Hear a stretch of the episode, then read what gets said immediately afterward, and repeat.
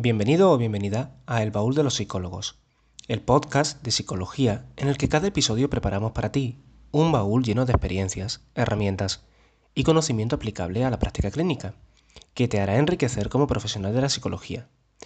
Este espacio forma parte de terapiascontextuales.com, una plataforma de formación online especializada en formar a psicólogos y psicólogas en psicoterapia con evidencia empírica, con cursos prácticos, totalmente online y 100% flexibles.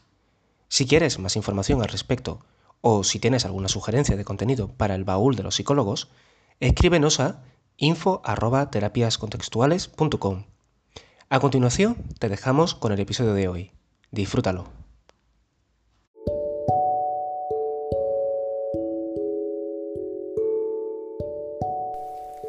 Bienvenido o bienvenida al tercer capítulo del Baúl de los Psicólogos, el podcast de terapiacontextuales.com. Bueno, soy José Olid y en el episodio de hoy tenía pensado eh, hablar sobre en qué manera el atender a factores ambientales puede ayudar a psicoterapeutas en su labor clínica, eh, sobre todo en personas que puedan estar en un estado parecido a la depresión o, o a la ansiedad, ¿no? Y, si lo pensamos, ¿no? Por ejemplo, si tomamos el ejemplo de la eh, depresión en el paradigma de la activación conductual, eh, sabremos que la depresión ya no es una enfermedad mental, sino que sería más bien una situación en la cual la persona puede, puede entrar, ¿no? Y que tiene más que ver con factores disposicionales del entorno, del contexto en el cual vive, eh, así como de, de aprendizaje, ¿no? De contingencias más o menos inmediatas. También a largo plazo, por supuesto, ¿no? Uno de los puntos interesantes es ver cómo un contexto que sea aversivo para la persona, ¿no? un, entorno que sea aversivo, puede hacer que personas de todo tipo, con cualquier historia de aprendizaje mínimamente, ¿no? sea más fácil ¿no? que entre en un estado parecido a la, depresión. ¿no? Entonces, eh, para hablar de ello, eh, hoy vamos a entrevistar a la psicóloga ambiental eh, Mónica Maldonado. Bienvenida. Hola, José, encantada de estar aquí. Nosotros también estamos encantados de tenerte. Y fíjate, em, eres psicóloga ambiental, experta en este tema, eh, pero a menudo a los eh, psicólogos clínicos no necesariamente tenemos que saber ¿no? qué es esto de la, de la psicología ambiental. ¿no? Eh, ¿Qué nos podría decir exactamente? ¿Qué sería esto de la psicología ambiental? Bueno, yo creo que saben más de lo que creen del tema, sobre todo porque Um, ustedes indagan muchísimo en el contexto de una persona y la psicología ambiental estudia la interacción del comportamiento del individuo con su ambiente, con factores físicos principalmente, y e, es decir, estudia la interacción eh, ambas, en ambas direcciones, cómo influye el comportamiento en el ambiente y cómo el ambiente influye en el comportamiento. Entonces, por supuesto que lo estudian, eh, solamente que yo creo que hay que echar más mano de, los factores ambientales para atacar eh, problemáticas de este tipo, como las que mencionas, de depresión, ansiedad y tantas otras, que se pueden abordar desde el consultorio, desde y, y, no solamente abordarlas desde ahí, sino enseñar al paciente a echar mano de su, de su ambiente para prevenir ese tipo de situaciones. Sí que es cierto, ¿no? Ahora, que lo comentas, ¿no? Em, bueno, está claro que los psicólogos y las psicólogas, ¿no? Que nos estén escuchando, eh, sí que hacen todo lo posible para que poner en contacto a la persona con un contexto eh, que sea mucho más apetitivo, ¿no? Enseñarle algunas claves, ¿no? Mediante estrategias como la, eh, el control estimular, ¿no? O el hecho de que se pongan en contacto con potenciales fuentes de reforzadores, ¿no? De fuentes de, de bienestar, ¿no? Ahora que lo dices sí que es cierto, ¿no? Eh, pero fíjate que no... Cuando hablamos de ambiente físico, ¿no? Eh, yo creo que pocos terapeutas, ¿no? Nos planteamos, y ahora mismo me paro a pensarlo, eh, cuántas veces le pregunto a la persona por sus condiciones físicas inmediatas, ¿no? Algo así como el nivel de iluminación, el nivel de ruido que hay en su casa, ¿no? O en su entorno en el cual pasa más tiempo. Sin embargo, bueno, en la psicología ambiental y la psicología en general, sí que, eh, sí que algo nos dice, ¿no? Sobre cómo este tipo de factores, la iluminación, por ejemplo, ¿no? O, el ruido, ¿no? O la inclusión de una serie de, elementos en un lugar físico, cómo esto tiene un impacto en la manera en la cual se siente o la manera en la cual piensa eh, una persona eh, que esto está totalmente relacionado ¿no? con el hecho de intervenir, por ejemplo, en depresión. No, no sé tú cómo lo ves. Eh, claro que sí, el contexto favorece y también puede perjudicar mucho. Tenemos eh, una herramienta que es de doble filo y que tenemos que aprender a manejarla y enseñar a la gente a manejarla para, para su propio beneficio. No solamente puede tener impacto en la salud psicológica de las personas, eh, se ha demostrado incluso que tiene impacto en la salud física de, las personas. Eh, en los mismos ambientes hospitalarios se han eh, revisado a través de investigaciones los efectos que tiene a través de mm, grupos comparados en donde hay pacientes que se recuperan en ambientes hospitalarios, se recuperan más rápido si tienen, no sé, su habitación una vista hacia un jardín, por ejemplo, con que haya más iluminación en su habitación. Eh, se han hecho también estudios con, eh, en salas de espera de hospitales donde se ponen obras de arte, por ejemplo, y niveles, los niveles de estrés reducen significativamente en familiares ¿no? de, personas hospitalizadas. Entonces, por supuesto que influye, no solamente en la salud psicológica, como ya lo hemos visto, es eh, de gran importancia que como psicoterapeutas eh, tengan muy de la mano esta herramienta, lo que comentas ahorita, ¿no? Desde eh, desde que empiezas a conocer a, la persona en, tu consultorio, por ejemplo, tienes que indagar muchísimo esto, en qué contexto se desenvuelve a diario, cómo es su habitación, cuál es la disposición de su mobiliario, eh, si tiene ventilación natural, si hay eh, buena iluminación, de qué color es, es decir, tanta información como puedas tener tú de su ambiente, tanta información como puedas tú darle a él o a ella para que pueda em, modificar su ambiente de tal manera que se beneficie de ello, de que se pueda apoyar. Ahora, sabemos que no es magia, ¿no? que no es feng shui, que no es em, sacado de la manga. O sea, todos sabemos como psicólogos el impacto que tiene de, determinados estímulos de acuerdo a, la historia de aprendizaje, al contexto cultural, social en el que se desenvuelva la persona y sabemos eh, cómo podemos mover eh, o facilitar el hecho de que una persona se acerque a otros estímulos que tal vez no tenga en su, en su contexto inmediato, en su ambiente inmediato, como puede ser su habitación simplemente. Eh, podemos incluso ir persuadiendo, ir facilitando herramientas que lo acerquen a ello, ¿no? Las herramientas em, yo creo muy básicas eh, que deberíamos de tener en cuenta para acercar a las personas son aquellas que tengan em, eh, que, las que acerquen a las personas a estilos de vida saludable, ¿no? Y algo muy fácil que puede ser ello es acercarlos al cuidado de algo verde, ¿no? El hecho de tener algo, eh, algo verde me refiero a una planta, alguna, algún ser vivo verde que, que pueda estar cerca y que no sea demandante con nosotros o con la persona, es algo que, facilita mucho la interacción entre una persona, es decir, la activación, perdón, a eso me refiero, que facilita la activación de la persona, no es arte de magia, sino que puedes ir enseñando y facilitando ese tipo de acercamiento de las personas con una planta, con alguna hortaliza, algo que pueda tener de eh, beneficio eh, y a mayor alcance para la persona. No sé si me estoy explicando. Sí, por supuesto. Eh, según entiendo, ¿no? Es el hecho de facilitar el cuidado eh, de algo que esté relacionado con algo que ya se sabe que es un estilo de vida saludable, ¿no? Como en este caso el cultivo eh, de plantas o el hecho de tener plantas en tu entorno, ¿no? en este sentido, eso puede ayudar a activar a una persona y esto va a tener un impacto en su bienestar, claro que sí. Ahora, el que tú lo acerques a este tipo de cuidado no necesariamente tiene que ser con que eh, cuide de cerca algo, ¿no? Sino que tú lo acerques principalmente por aproximaciones sucesivas, es decir, salir a caminar al parque, eh, si tiene un jardín, etcétera, ¿no? Pero también puedes acercar otro tipo de actividades a través de esto, es decir, puedes fomentar la actividad física, ¿no? A través de salir a caminar, em, el cuidado de, el cambio de estilo a estilos de vida saludable, ¿no? Que no solamente despierte eh, la activación física de la persona, sino que a lo largo pueda ver los frutos, no sé, se me ocurre por ejemplo del cultivo, de cosechar y de comerse sus propias hortalizas, ¿no? Y de alguien que no lo hacía habitualmente, eh, sería muy extraño que las cultivara y las tirara, ¿no? Es, así, de esa manera tan gradual y de, cuidado con lo demás que podemos acercarnos a otro estilo de vida. Generalmente las personas eh, con depresión, con ansiedad, descuidan muchísimo esa parte física, ¿no? del cuidado personal.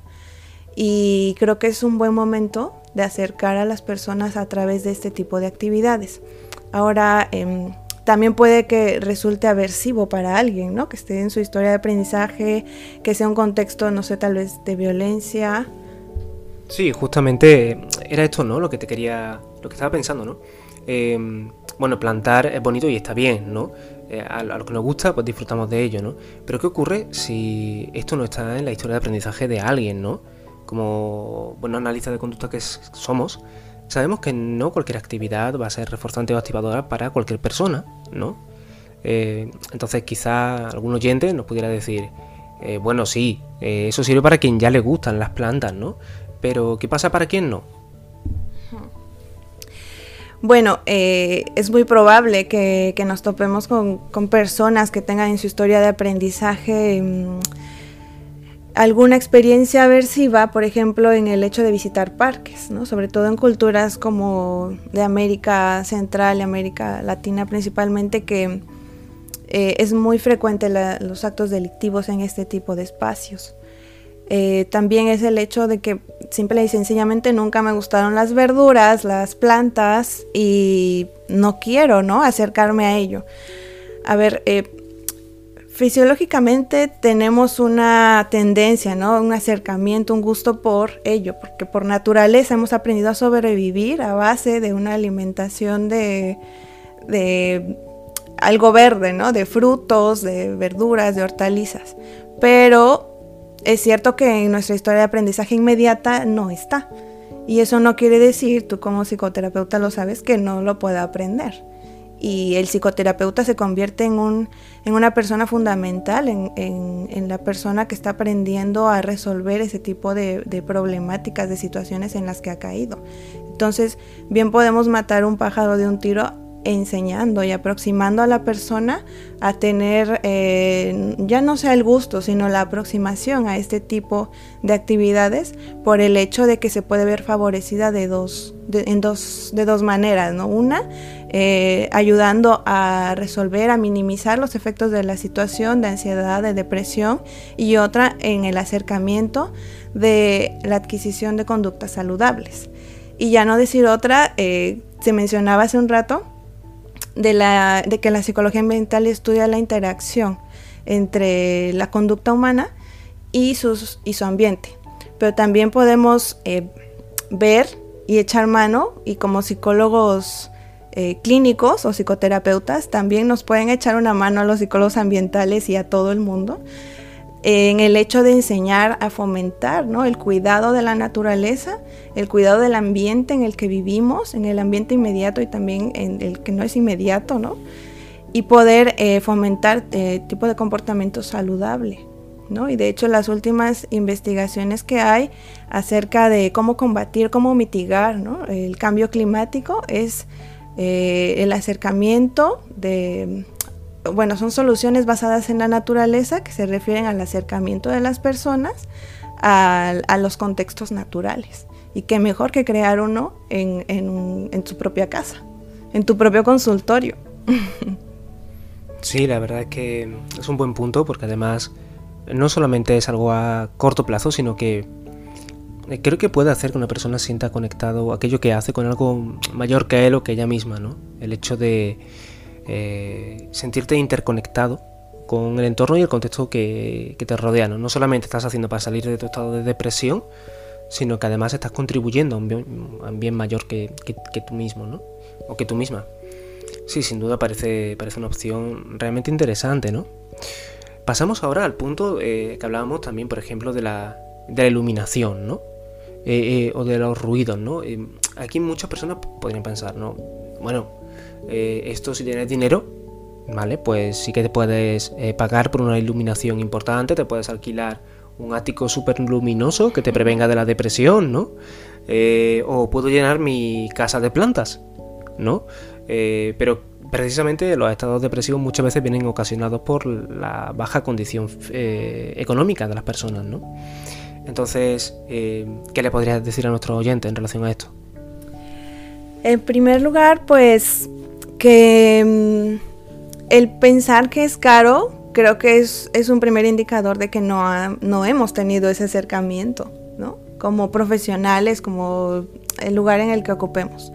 Y creo que podemos crear, echar mano de, la, de los recursos que, tiene la persona de inmediato e incluso como psicoterapeuta, si vamos a tratar de acercar a la persona a, buscar herramientas en su entorno, podemos hacerlo desde desde esta actividad como algo muy, muy fácil. Es decir, todo el mundo tiene en su casa, eh, no sé, algún empaque que le haya sobrado del día y casi siempre quedan residuos eh, de la cocina, de vegetales, como pedazos de, de zanahorias, de betabel, de cebollas que están por nacer. Y no necesitamos ir y comprar semillas, no necesitamos ir y comprar alguna maceta lujosa, es decir, no es necesario eso. Que se ve bonito, genial y es muy eh, agradable a la vista, sí, pero para empezar y en un contexto, como lo dices, eh, tal vez en una situación económica en la que no podemos invertir más que a veces en la propia terapia y a veces ni eso, a veces ya es un lujo en contextos eh, bastante desfavorecidos, podemos sacar herramientas de ello. Y de hecho, eh, ahora que lo mencionas, yo muchas veces me he preguntado, ¿no? Como psicoterapeuta, ¿qué, haría? Y una de las principales cosas que me he planteado, eh, actividades que me he planteado para hacer con, con las personas es pues enseñarlas desde el consultorio, ¿no? desde donde las tenemos, en el contexto en el que podemos nosotros controlar, entre comillas, de alguna manera. ¿No? Porque es ahí, es como, como los padres, ¿no? Es ahí donde es en la casa donde enseñamos, ¿no? Conductas, moldeamos, eh, reforzamos, etcétera. Y los doctores, los eh, profesores en la escuela, en el salón, en el aula, pues a nosotros nos toca aquí. Este es el lugar en el que, en el que podemos empezar eh, a, a, motivar, a incentivar. Entonces, ¿por qué no de verdad no es nada caro y podemos conseguir algunos envases reciclados que nos vayan sobrando de, compras que hacemos en, el súper. Las perforamos un poco, tener allí una bolsita con tierra, algo abonada y un paquetito de semillas.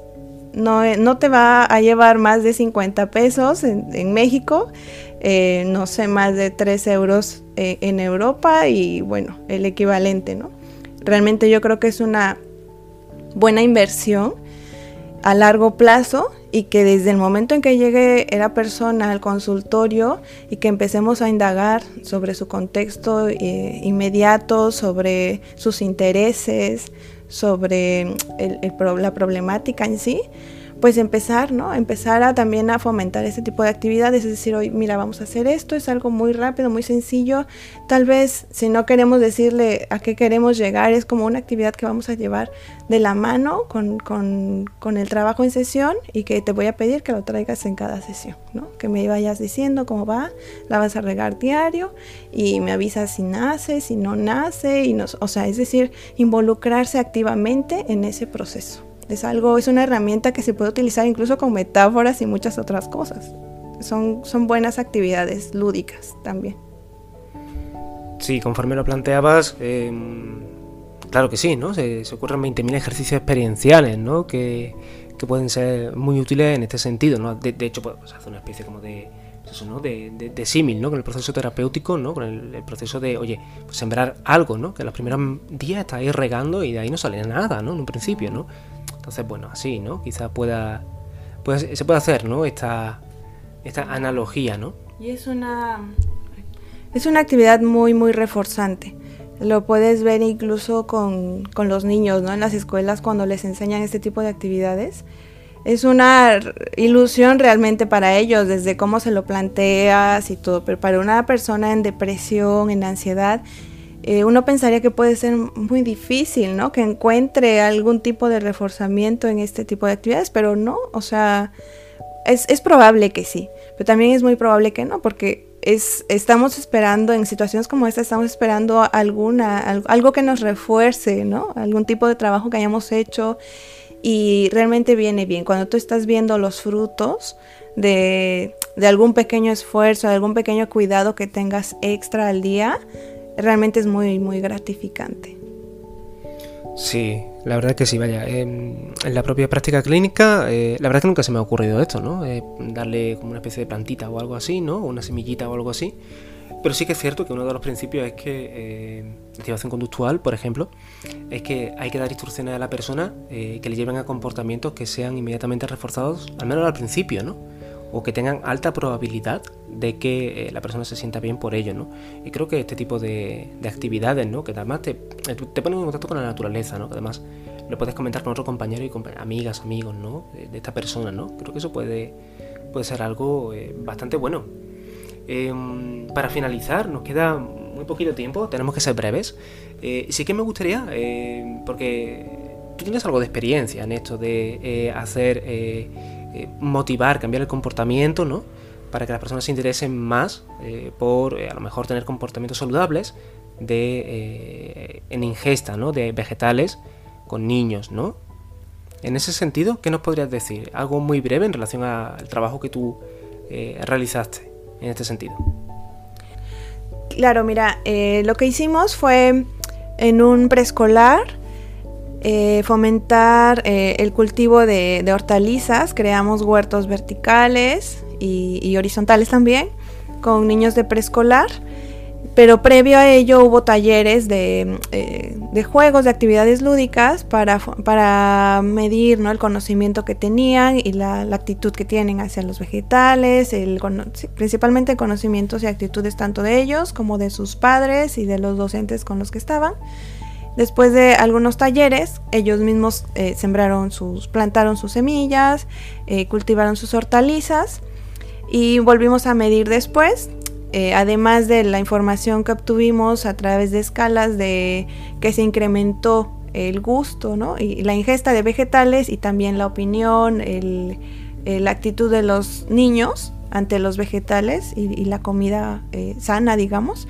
También el, eh, se, prolongó, se extendió el conocimiento hacia los padres, ¿no? Pese a que ellos no habían estado involucrados directamente en la, en la actividad, sino que únicamente llegaba la información de, lo que hacíamos a través de los niños y porque también llevaban sus, sus plantas a sus casas y cuidaban, la cuidaban junto con sus padres pues meses después también supimos que algunos de ellos, no todos, continuaron con esa actividad, aunque ya no era alguna actividad que, cumplir con la escuela, ¿no? O con nosotros. Y entonces es, también ahí radica la importancia de, de, por qué no empezar con alguien, ¿no? De por qué no fomentar el cuidado desde la psicoterapia, desde el consultorio, cuando no sabemos, ¿no? Como hasta dónde puede tener el alcance de, de algo que enseñemos hoy. ¿No? podemos saber eh, si tiene hijos, con quién vive, bueno, sí lo pueden saber, pero no podemos saber el alcance que pueda tener lo que hoy enseñamos aquí, en el consultorio o desde el aula o en la calle incluso, y hasta dónde puede extenderse ese conocimiento. Entonces yo creo que es sumamente importante eh, y relevante para el psicólogo fomentar otro tipo, no otro tipo de actividades, sino herramientas que puedan tener un alcance mayor a solucionar la situación inmediata. Sí, la verdad que tenemos ¿no? este conocimiento, tenemos esta tecnología en la cual sabemos que si conectamos a personas con potenciales fuentes de reforzamiento y el contacto con la naturaleza, se puede, en caso de que no esté en la historia de la persona, se puede entrenar con muy buenos resultados, como, como ya has comentado, ¿no? Y también sabemos además que eh, las personas se sienten mejor eh, si sienten que las acciones que hacen no solamente le benefician a uno mismo o a uno misma, ¿no? sino que le benefician, que van más allá de ello. ¿no? Esta interconectividad social, si queremos llamarlo así, valores, si queremos llamarlo así, reforzadores simbólicos, eh, si queremos llamarlo así. ¿no? Eh, en definitiva, creo que son dos argumentos muy, muy potentes para, para ser tenido en cuenta. ¿no? Muy bien, Mónica, pues vamos a ir terminando, eh, pero sí que me gustaría, ¿no? Que los oyentes y las oyentes que quisieran contactar contigo para hacerte cualquier pregunta, para preguntarte sobre cualquier tipo de eh, eh, estrategia para implementar la práctica clínica, ¿no? sobre conductas que sean naturales, ¿no? En este sentido, que pongan en contacto a la persona con la naturaleza, pues que puedan consultarte y preguntarte por cualquiera de los asuntos que hemos hablado aquí. Entonces, ¿cómo podrían contactarte nuestros oyentes? A través de correo electrónico. Mi correo es maldonado.monis.gmail.com Muy bien, Mónica, pues con esto nos despedimos. Muchísimas gracias. Ha sido un placer entrevistarte. Gracias a ustedes por la invitación. Es un placer. Muy bien, y a las personas que nos estáis escuchando, muchísimas gracias por ello y nos vemos en el siguiente capítulo. Hasta entonces.